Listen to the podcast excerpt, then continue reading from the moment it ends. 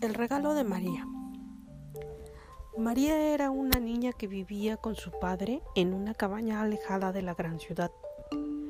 Su padre era leñador y la niña solía ayudarlo mucho cuando no estaba en el colegio. Sin embargo, aunque sabía que debía ayudar a su padre, no le gustaba. Quería ser como una de las niñas ricas que iba en su colegio.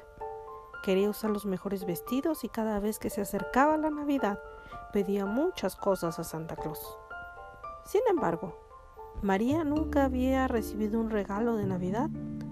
Su padre le había explicado que los regalos no eran lo más importante, sino que se trataba de una época para disfrutar en familia y pasar tiempo juntos. Además, tampoco tenía dinero para comprar regalos.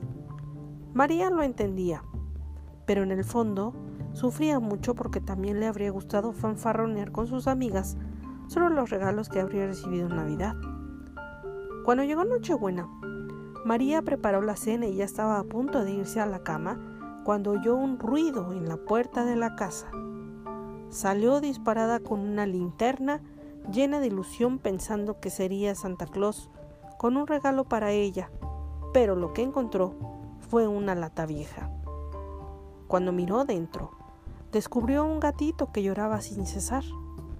La niña se acercó, lo cogió en brazos y lo llevó junto al fuego para que se calentara. Cuando pasaron las vacaciones de Navidad y le tocó regresar al colegio, su alegría era tan grande que no cabía en sí de la emoción. Mientras todas sus compañeras hablaban de los regalos que les había traído Santa Claus, sintió pena por ellas.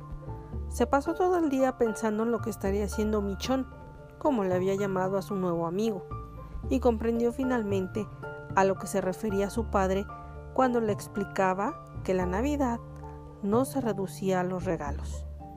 Entonces tuvo claro que quería a Michón y a su padre, y que vivir en el bosque era uno de los mayores regalos de su vida.